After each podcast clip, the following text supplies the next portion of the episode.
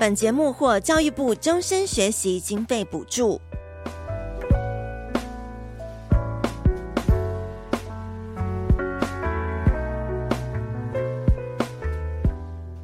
那我觉得我们要先学会面对死亡或准备死亡，我们才能够一步一步的决定我们怎么活着。我们试着对我们的老后有一些想法。嗯，对每一个人有一个老后的生活准备，不管你现在几岁。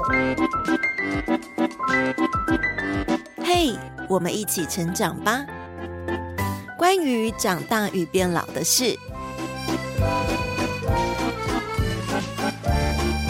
在今天节目当中呢，跟我们一起陪伴的是来自屏东的声音毕嘉士基金会，邀请到毕嘉士基金会执行长文珍执行长，你好。哎，主持人好，各位听众朋友，大家好，我是毕嘉士基金会执行长周文珍。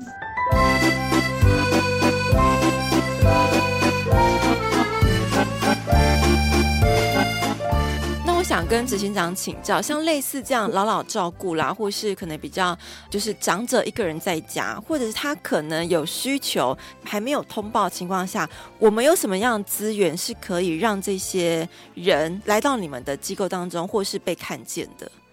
其实，如果听众朋友呃家里或身边，不管是不是在屏东市，对，好。如果有这样子的一个觉得长辈他需要照顾，都可以先打一九六六长照专线的服务。其实我们每一个人都是可以做作为这个通报的，因为我们可能是听到朋友的朋友，嗯，或者是听到邻居的朋友，啊，或者是我们自己不好说是我们的家长，嗯，是。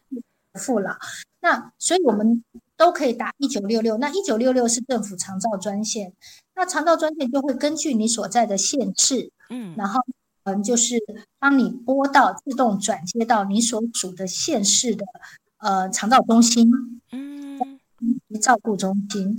那长期照顾中心就会就您所通报的长辈他的所在地去进行呃个案管理服务，以及就是呃照顾服务专员的评估，那来帮需要的长者提供他的照顾媒合跟照顾服务。那里面包含了接送啊、沐浴啊、日间照顾啊、居家照顾等等。哦，是这个方面是从肠道中心会先做一个案前面的咨询咨商，然后媒合。那其实，在我们政府的长照的方案，它其实也是需要付费的。但是，如果是透过刚刚讲到一九六六这样子去寻找到个案的话，它会有怎么样的一种方式呢？其实现在我们的长照服务已经算是呃一般人都可以很容易负担得起的。嗯，是。我举一个例子哈，就是如果我们是中低收入，我们是低收入户，嗯、那低的话是不用付费的，政府所有的服务都负都负担了。那如果按照他的照顾需求等级，政府有不同的这个给付的内容，嗯、但是不使用，其实那个照顾的负担其实都不高。嗯，是。呃，所谓不高，就是举例来讲，我们现在送小孩到公共托育幼稚园，公托幼稚园大概是一个月是七千五百块啊。那我们如果让长辈去到日间照顾服务，大概一个月也大概是七八千块到一万块。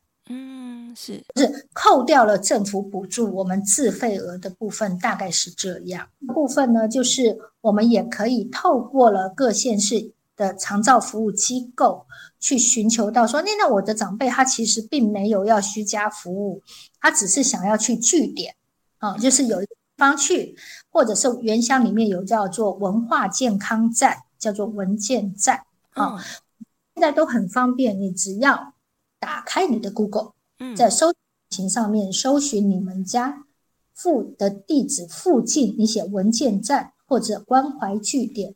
很容易就可以帮你找到，全台适用哈，这几个 keyword，全台适用哈，所以你只要你们家附近，比方说呃屏东市关怀据点，就会有非常多的，因为现在大家很会问 Google 大神，对，语音也可以，对，语音也可以，语音也可以，对，嗯、好，文件站跟关怀据点，对，那呃这边都会有很多就是。嗯，社会资源可以让我们临近的去就近，是、嗯、好，所以大家可以透过这样子比较容易能够嫁接这些资讯的方式，让家里如果有长辈，或是你刚好身边有朋友遇到呃面临这个长辈老化情况，然后觉得很。默默愁的时候，都可以透过这些资源，然后寻求一些帮助。那刚刚我们提到的是，这个是否可能需要呃比较失能的失能照护，或是比较很老老照顾，比较没有晚辈的人来协助的情况下，可以透过像是我们毕加士基金会这样子的民间机构，还有呢跟政府的一些资源来做媒合，可以来去寻求帮助的。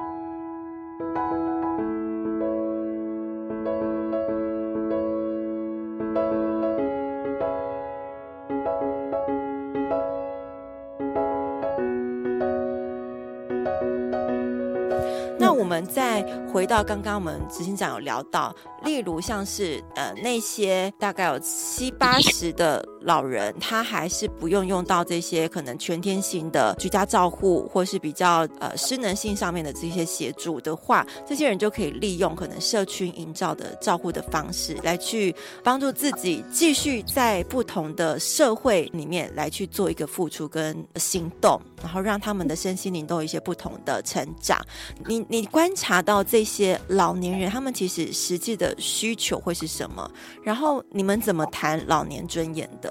其实我觉得老人尊严就是人的尊严。嗯，好，不管是年纪的，我们不会讲女性尊严，我们也不会特别爱男性尊严。是，因为尊严跟尊严讲的是什么？哈，我认为尊严就是给他有自主的机会，嗯，给他有决定的机会。给他有负责任的机会。好，那嗯、呃，做决定能够选择，然后嗯、呃，可以可以负责，他其实不就是我们说一个成年人应该要有的能尊严吗？嗯，是，对，所以我觉得老年人他不不应该我们说哦，老年人的尊严，而是你视他为一个人的尊严。他在成年人之前，他是一个人。你我希望有什么样的尊严？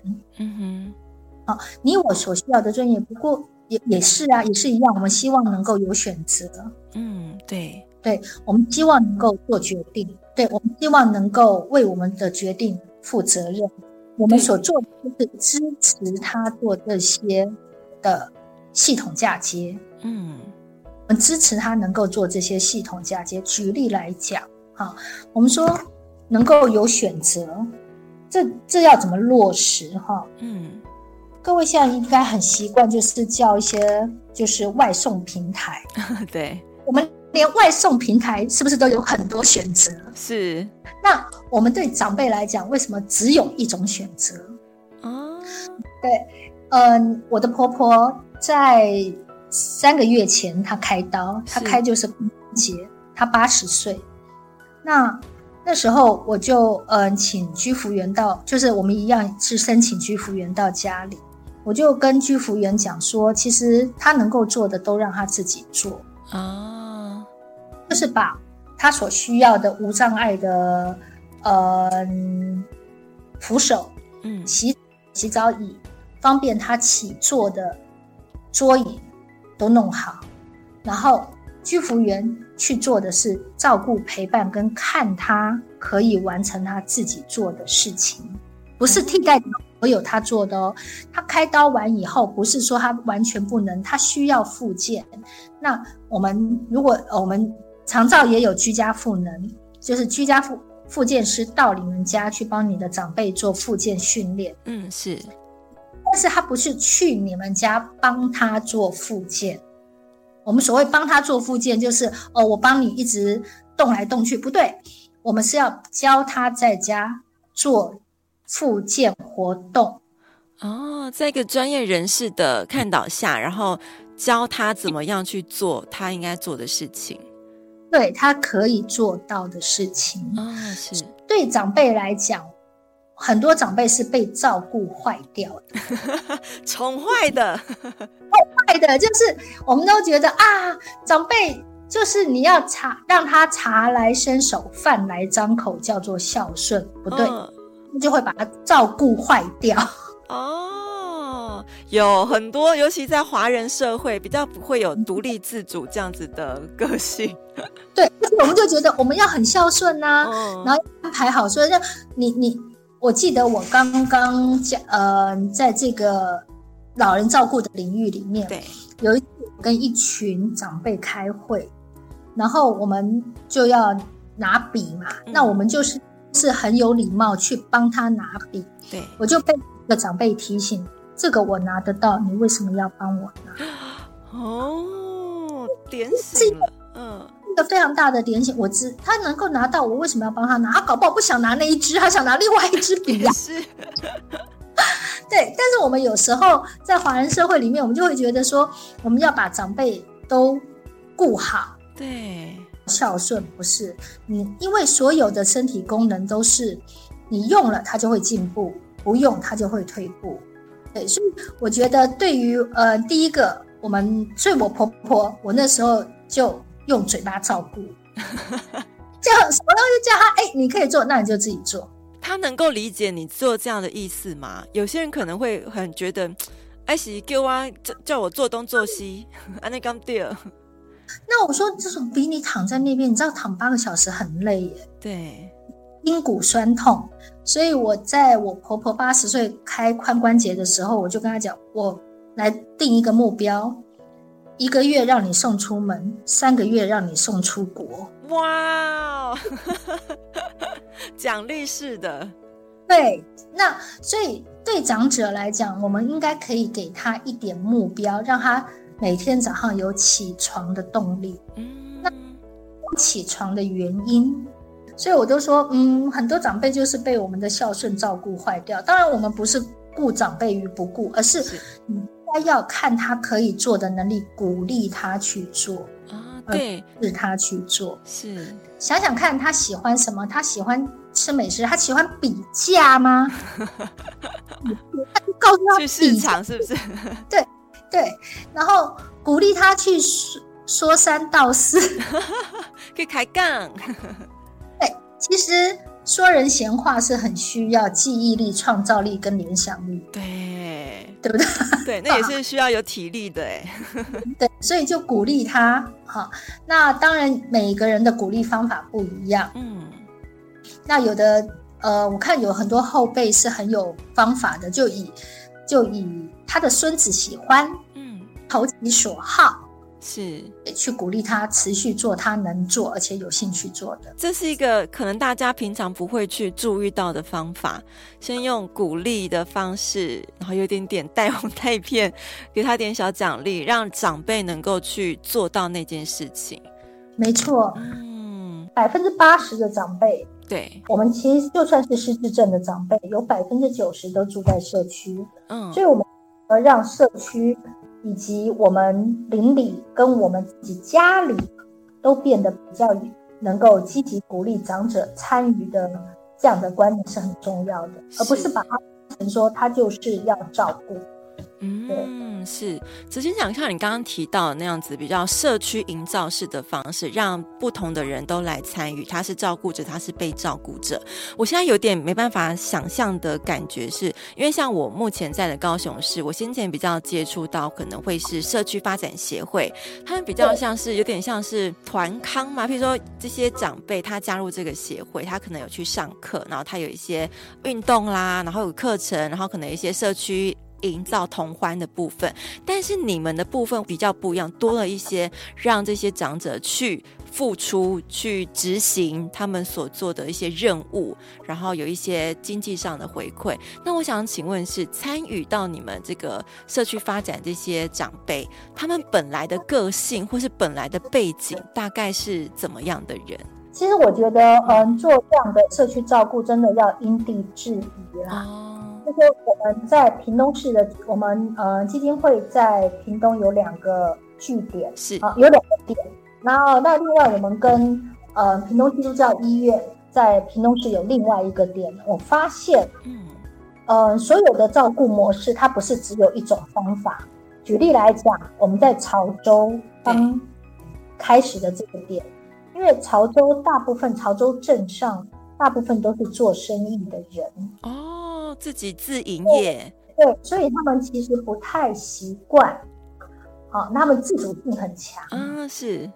团体生活跟大家一起生活的这个意愿和动力很低。嗯，那所以我们就要透过了呃他们比较有兴趣的，然后让他可以做这个活动的小 leader 的方式来做。嗯，卖东西吗？每个人超会卖。卖东西啊，或者是鼓吹别人哦。我们有一个长辈很可爱哦。嗯，其实呃，他也是被他太呃儿子鼓吹来加入我们的这个据点跟日照的。嗯，然后那他他自己就有点像这个呃大姐头的个性，因为他做生意哈，嗯，他就很容易在我们的这个日照中心里面成为就是一个呃小小的意见领袖、老板娘。嗯，是。他就会，他他会常常跟我们其他的长辈讲说：“你不要逃学，不要来啊！因为来这边我们要点名。”嗯，他就发挥了他很好的个性。对，他说：“那我们在屏东市的另外一个据点，那边刚好都是呃军人比较多，所以集体生活对他们来讲很重要啊。然后规则很重要，是对。”所以在这边规，他们就会自己定了很多规则 条例，然后嗯，志愿服务啊，然后他们也会比较在意说，哎，你服务了几个小时，你可以享受这个，而他没有服务那么多小时，他不应该享受这个。啊，公平性，公平，对，就很像。那呃，我们跟屏东基督教医院在。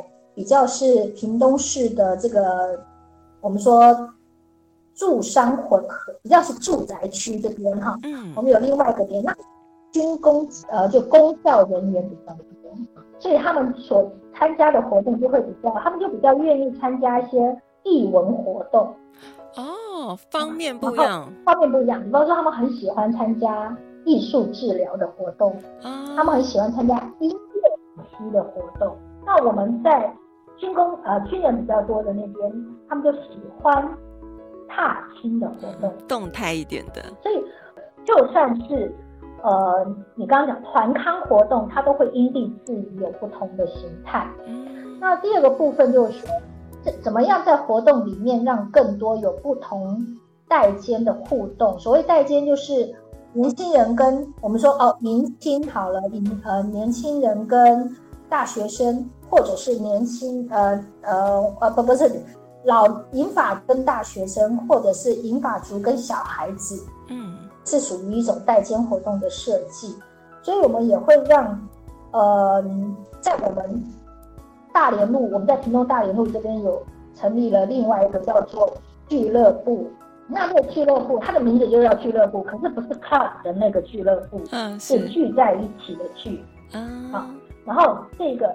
提供了很多不同的，呃，有亲子的活动，有长者的活动，有照顾者的活动，有，呃，我们叫做轻度认知障碍的活动。嗯，但是我们不分班，我们没有分班，所以可能这个手作课里面，你可以看到妈妈带着小孩，旁边坐的是一个阿公，哦，一个，哦，一个媳妇带着公公来参加活动。那我们就刻意创造一些。大家都有兴趣的课程活动，让不同年龄层的人在这里可以互相的相遇，互相的激荡。哦、那同时在这里面，我们让年龄这件事情它消失的界限，让障碍这件事情消失线。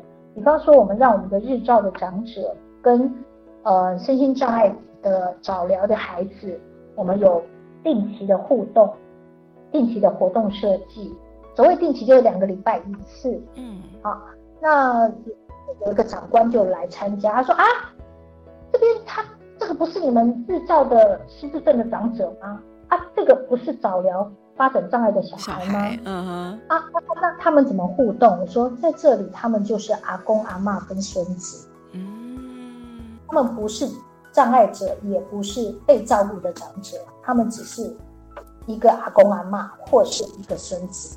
那我们确实发现，像这样子的一个代间互动，对长者跟儿童都有很好的一个嗯因为他们在眼里，他们彼此就不是一个障碍者，他们彼此就不是一个照顾。对，我们有一个日照的长辈，他会他不喜欢走路，但是他会因为一个小孩，他想要抱那个小孩啊，他站起来，站起来，对，他站起来去抱他。所以我觉得，在如果对于需要，不管是需要或不需，呃，可以自立的长者，对，我们人就像。你所好啊，你对什么有兴趣，你就会自立去做那件事情，哦、激发他们想做。嗯，对对，那其实我觉得这这就跟一般的人一样，年轻人想要自由，老人也想要自由。嗯，对，自由的心不分年龄的，真的。如果我们可以用这样的观点来看。高龄社会，那我们可能就不会把高龄者都当做是一个社会的负担，他可能也会变成是一个资产。嗯，真的，其实大概在五六年前，就陆陆续续会看到一些日本那边，他们比已经比我们早进入到超高龄社会，他们在对于老年产业的这样子的服务，其实走得比我们快。但是我没想到，从我们今天文珍执行长的这个谈话过程当中，以及也能够了解到，我们不仅也有像他们一样，会有这样子帮助老人进入到这样子小社区，然后提供给他们一些经济的回馈，还有。老年跟小孩这样子的相处，我觉得这已经是一个非常近纯熟的一个执行方面了。那我们觉得，其实，嗯，就是让社区变得，嗯，在地更有能量的来照顾彼此。嗯，是。关于长大与变老的事，在网络广播 BOSS Online 也收听得到，每周五晚上七点准时开播。好，我们刚刚也聊到百分之二十可能需要帮助的老人的一个状态，还有百分之八十他们怎么样成为老人红利。那现在呢，我觉得还有一个族群就是关于照顾者，他可能是晚辈，或者是那个老老照顾的另外一半，他们的心境跟处境，我相信也是一个很值得大家去关注的一个议题。对，嗯、其实我觉得照顾者，我们常常就是嗯、把这。我们当然，政府或者是民间团体，嗯，我们甚至有家庭照顾者协会啊，在各县市都有家庭照顾者协会，他们关注的就是成为那个隐形的病人。对，对，我们常常看到的都是接受照顾的那个人的需要，我们比较少看到提供照顾那个人的需要。对，因为觉得好像是理所当然，你照顾你的家人。没错，那所以对照顾者来讲，我们过去也常常会。把照顾者的这个服务都把它当成是我让你更会照顾哦，比方教你怎么翻身，比方说教你怎么按摩，其实他也很需要被按摩的。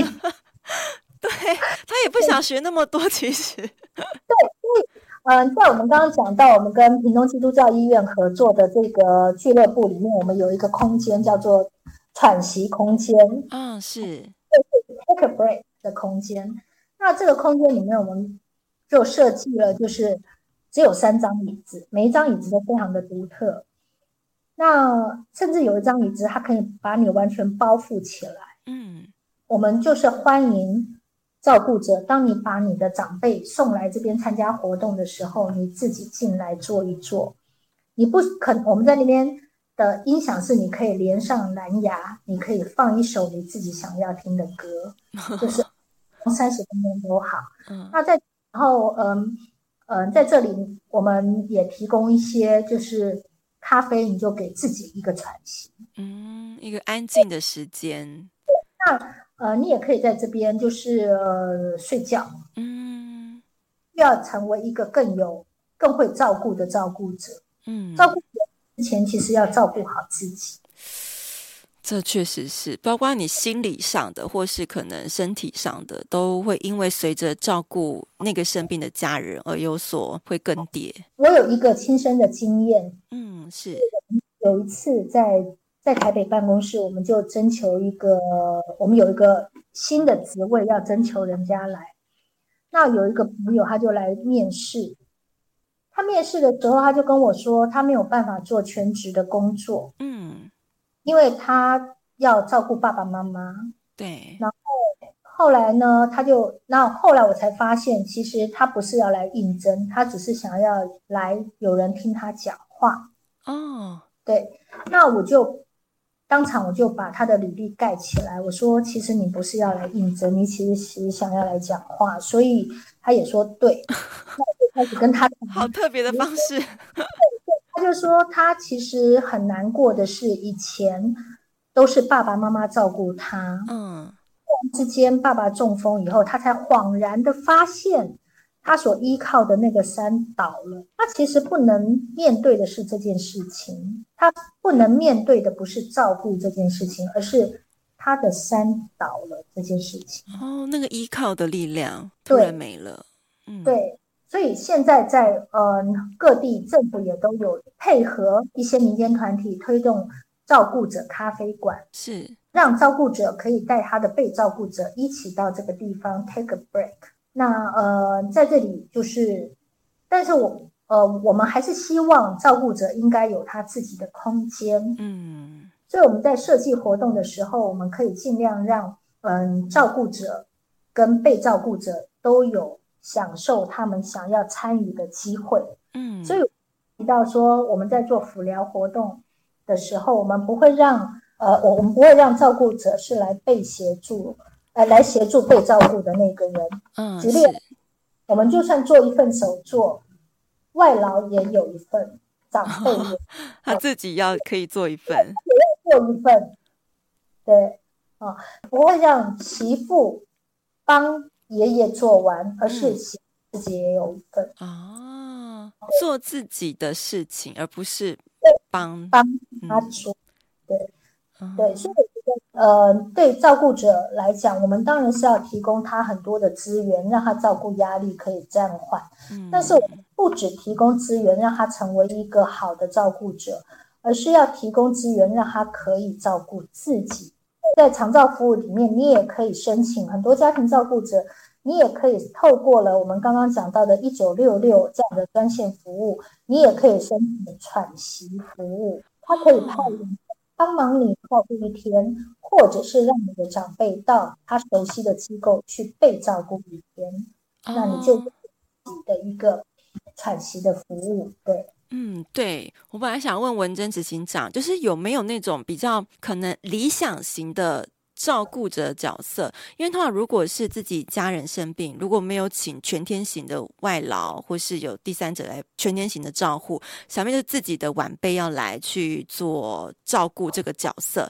那如果他正值就是可能人生的一个起飞期，或是中壮年，正在孕育自己的未来的一些财富的时候，当他的家人面临到这个情况，他需要去把自己的时间规划成一个照顾者，有没有一个比较理想型的是他？可能可以透过你刚刚提到一些居家服务的方式，让自己有一些间断的时间做自己的事情，符合他可能可以做自己的事情，或也可以同时照顾自己家人的方式。我我认为照顾这件事情没有一种理想，嗯，它就有没有最好的，只有最适合的。哦，是，对，那没有一种方式是哦，大家都应该如此做，嗯。讲不见得所有的人他都他都可以担任全时间的照顾，他不见得是有能力或者有体力。对，还要考量经济能力。嗯，这照顾其实是用生命在照顾生命，它是一种生命的燃烧。是，所以我觉得，如果但是不是所有的人都有经济上面的能力。嗯，所以我觉得，如果听众朋友有这样的需要，或者你的朋友这样需要。应该可以先试试看，让其他的专业服务来接手。嗯，所以应用长照服务是很重要的。那第，你把长辈送到专业机构，不是比孝，而是可对他更好，因为你照顾的不会比专业人力好。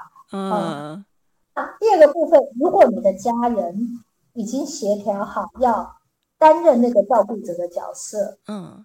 我们其他的家人可以唯一可以做的就是不要扮演远方的孝子啊，不要回来对那个提供照顾的人指指点点。对，我记得在疫情期间，在去年疫情期间，因为三级警戒，所以很多的长照服务都暂停。哦，是对，对，那就日照也暂停。那但是呢，我就请我们的同仁，就是要呃定期的打电话去给日照的长辈，他们就说很烦呐、啊，这长辈都很烦呐、啊。然后，然后，然后我就说，其实，嗯、呃，他说我们打电话去，长辈都很烦。那我就说，其实我们是不是应该先问的，不是说，哎，长辈好不好，而是应该问你好不好？想想看，他习惯把长辈送到日照服务。突然之间，他要一个人自己照顾长辈，对，他的压力大，所以不应该是问他长辈好不好，你应该打电话的时候先问你好不好，嗯，接电话好不好，同住的家人好不好？拜托，我疫情期间居家工作二十四小时跟婆婆在一起，我觉得再也没有比疫情更恐怖的事情，疫情比疫情更恐怖。对，很多人就会因此很多问题啊，原本应该呃距离远的夫妻，然后因为疫情聚在一起，然后吵架也变多。对，没错。所以你看，我们每一个人都需要适当的距离。嗯，怎么我们照顾者跟被照顾者没有适当的距离？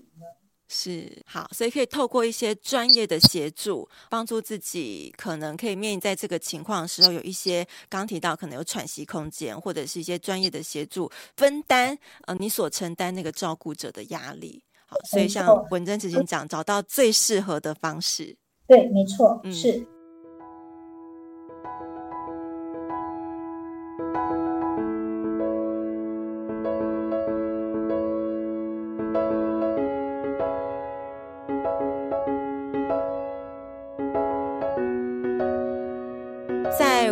今天这集节目当中，我我设定的就是老与病的两堂人生课，其实对我们每一个人来讲都是如此的重要。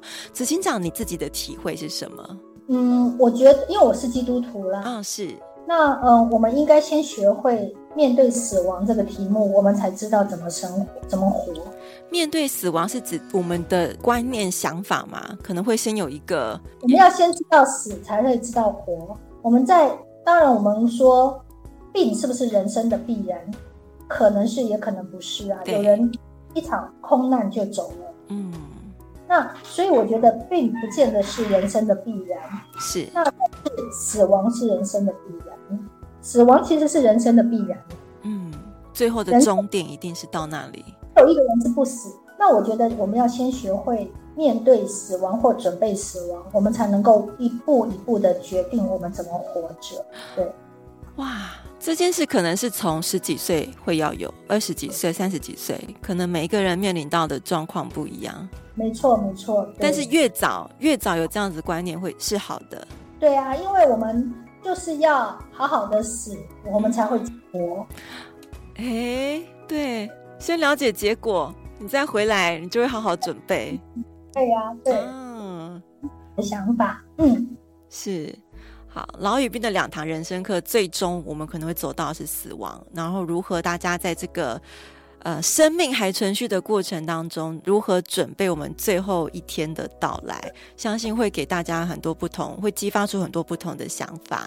那在最后的时间，我要请文珍执行长跟大家分享，我们毕加士基金会有什么样的服务跟内容，需要大家哦，全体大家一起来协助，让我们这些更棒、更好的这个呃老人社区资源可以更多的发展。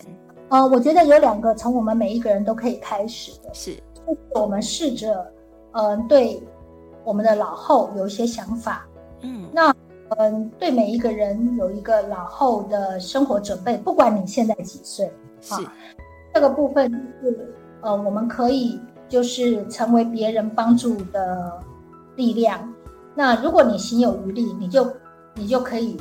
如果老人举例来讲，你碰到一个老人要过马路，嗯、他真的不知道怎么按，你就帮他按下去，举手之劳，每个人都可以做得到。是。那另外一个，如果您真的可以为社会多出一份心力，那毕嘉士基金会目前正在募的是第三辆沐浴车，我们现在正在募第三辆沐浴车。是。那嗯，所以欢迎大家可以加入我们的脸书。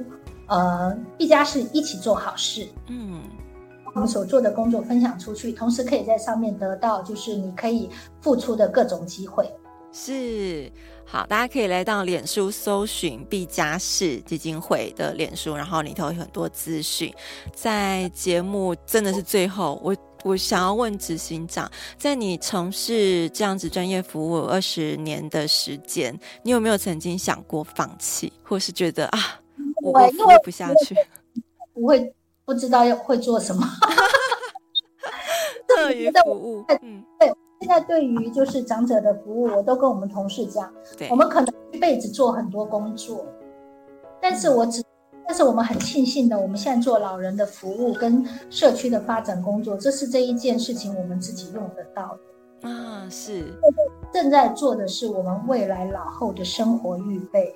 我希望有哪些服务，我有机会把它实现出来，以后我们老了就可以用得到。嗯，也因此会服务更多社会上的人。对，就是做一件我们自己用得到的事，会 会让这样的服务更有体现感。对，是、嗯、没错。哇，真的非常再次感谢我们周文珍执行长哦。从我们的偏乡下来，然后马上跟我做访谈，谢谢你拨空，然后跟我们分享这么多，谢谢谢谢，也祝福我们毕加士基金会在未来的服务路上有更多人的参与，然后我们把这样子的好事情继续做大。